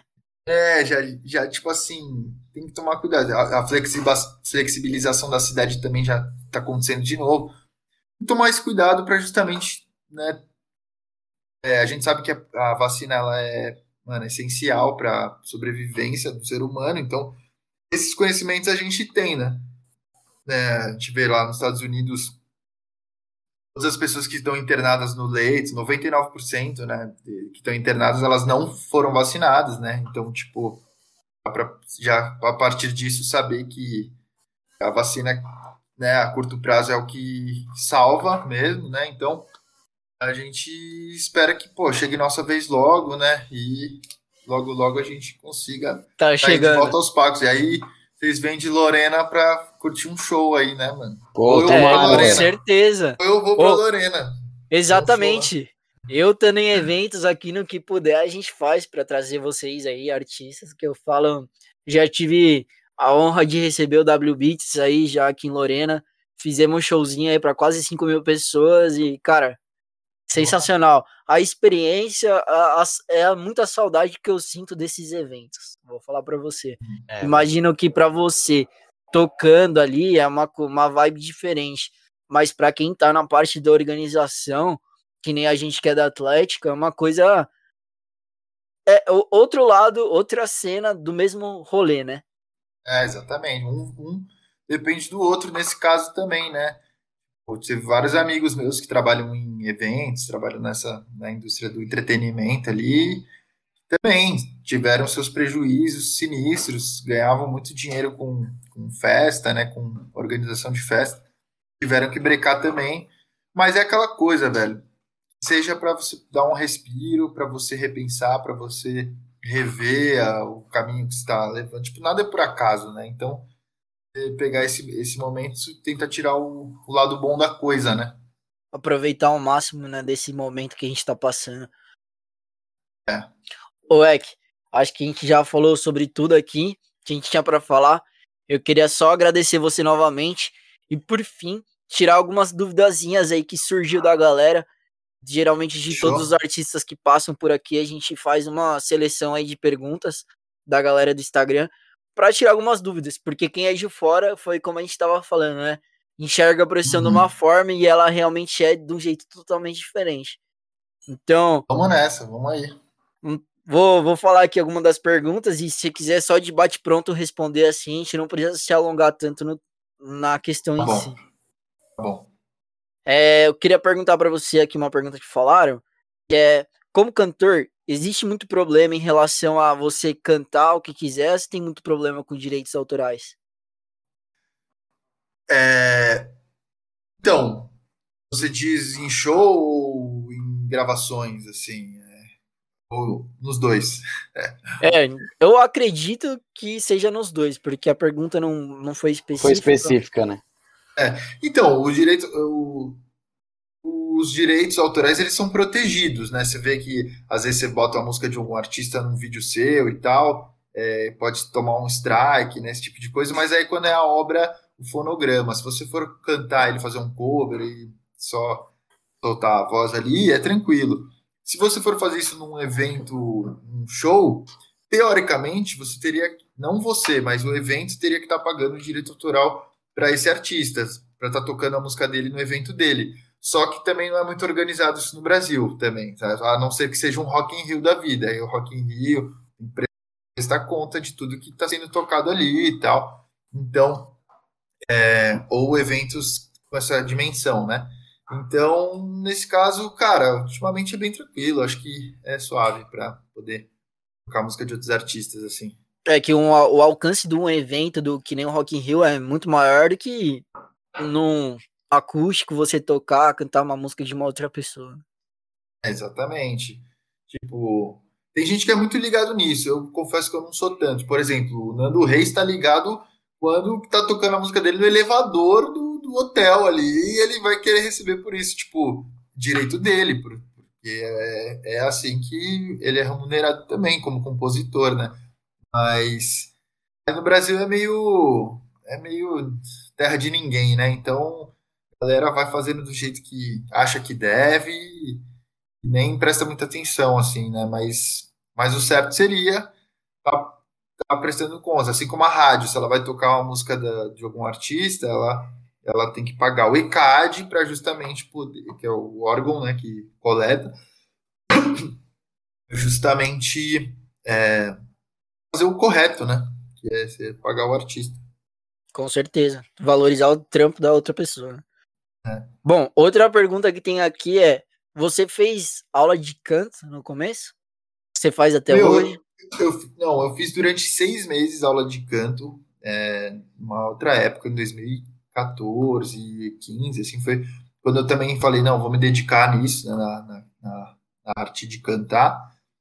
E, e foi muito bom, assim, foram seis meses de muito aprendizado, mas aí eu vi que depois daqueles seis meses eu estava muito na mesmice, a aula não, não, não me fazia evoluir. Tipo, eu já tinha o conhecimento que eu precisava para fazer sozinho, entendeu? Para praticar sozinho e tal. E, e até hoje eu faço aula de canto, só que eu comigo mesmo, assim, né? Não aula, aula mesmo. Eu faço, eu, eu tenho minhas práticas e tal, e esse tipo de coisa. Então, então é, é muito importante, assim, aconselho bastante, assim, a, porque é um instrumento, né? Como qualquer outro, assim, claro, não como qualquer outro, mas que para praticar, precisa afinar o instrumento, você precisa né, praticar ele para poder ir aperfeiçoando. Então, é, para quem tipo, tem interesse em começar a cantar, assim, eu indico pra caramba e, e acredito em qualquer voz. Eu acho que todo mundo é capaz, assim. Cada um tem seu potencial ali, né? É, total. Bom, outra pergunta que tem aqui é que é como lidar com o fato de você não ter reconhecimento logo de cara na carreira? É, cara, eu acho que é aquela coisa, né? Tem que acreditar em si, assim, em primeiro momento, né? E, e eu acho que não tem que pensar no reconhecimento massa logo de cara. Você tem que pensar e, pô, se você estiver cativando um, depois você cativar mais um, depois você cativar outro, depois esse outro vai mostrar para um outro, e aí esse outro vai mostrar para outras duas pessoas, entendeu? Então é tipo uma construção mesmo, né? Então né? Não tem como. Você não é o, sei lá, o Justin Bieber que do nada, né? Não, nem o próprio Justin Bieber também fazia seus videozinhos lá cantando no Natal, foi passando para um, passando para outro e acho que quando é para ser, né? Acaba, acaba rolando, mas é essa construção. Acho que é se pensar que, pô, se você tiver uma, um por vez que seja, já é, já é algo grandioso também, né? Você tem que então... trabalhar o seu público ali. Uma coisa até que o Renan falou, você tem que construir seu público, porque nada mais é que o famoso boca a boca é o que uhum. é a melhor indi indicadora de como você tá indo. Exatamente, meu. E, pô, se, é melhor você ter 100 pessoas que são fissuradas no seu trabalho do que ter um milhão que, tipo, só estão lá pelo hype e nem estão muito ligados no seu trampo, tá ligado? Só estão ali pelo, sabe, pelo, lá, pela que é parada. É, então, tipo, você mais vê, cara, são artistas que têm muitos números na internet, no Instagram e tal, só que você vai, ele vai fazer um show e não vai ninguém. E às vezes, mano, o Pirras, por exemplo, leva uma galera, entendeu? Então, Com certeza. tipo, esse é o grande, grande lance da, da música. E o que vai pagar mesmo é o ingresso, que vai te pagar é o ingresso das pessoas. Então, eu, eu acho que é mais por esse caminho. Você fazer um trabalho com excelência, assim, e cativando pessoa por pessoa, é mais interessante do que você só, tipo, nossa, tenho 30 mil seguidores, 50 mil, 100 mil, não mas não tem o engajamento pessoal, né, com as pessoas. É que nem aquela fita do Rogério Ceni que ficou falando de estatísticas, estatísticas, aí não faz gol, não tem resultado, não adianta de nada. Exatamente. Uma coisa até que eu tava conversando com o Thiago Rella, que foi o último convidado aqui, que ele é lutou no UFC, hoje em dia mora lá em Nova York, tem a academia dele. E cara, ele disse que quando tava aqui no Brasil conseguia mover mover meio que uma legião de seguidores que acompanhavam todas as lutas dele para todos os eventos que tinham ali ao redor de Campinas. Então, uhum. com certeza, você entender seu público e ter um público engajado é bem melhor do que você ter número ali à toa, sendo que nem tudo isso corresponde ao que realmente engaja no seu trabalho, né? É, você acaba se enganando, né? Tipo, acaba se enganando e não, faz o que realmente é para ser feito, né? Então, eu sou mais desse time. Posso estar errado? Posso. Não sou o dono da razão. Agora, eu acredito mais nessa linha de raciocínio, assim. Fera. Ô, Ek, queria só, pra gente não se estender tanto, queria saber se o Nesca tem mais alguma questão que, que quiser falar pra ele. Não, mano, só agradecer o Ek mesmo, velho. O cara fera demais. Acho que esse é o terceiro, quarto episódio que eu participo, né? Mais ou menos. Mano, e, velho, que conversa boa, sem maldade. Foi um, pô, demais, velho. Agradecer mesmo. Foi muito legal, entrei na vibe aqui, você me levou para várias memórias, mano. Do, do, do Nesca quando ainda Pedro, de 14, 15, 16 anos. Foi muito bom, mano, sem maldade. Curti demais estar nesse papo. Até esqueci que eu tinha que fazer a janta. e... já fizeram, já. Não, a galera mandou mensagem aqui no meu WhatsApp. Oi, saudades. claro, mano, tô gravando o bagulho, tio.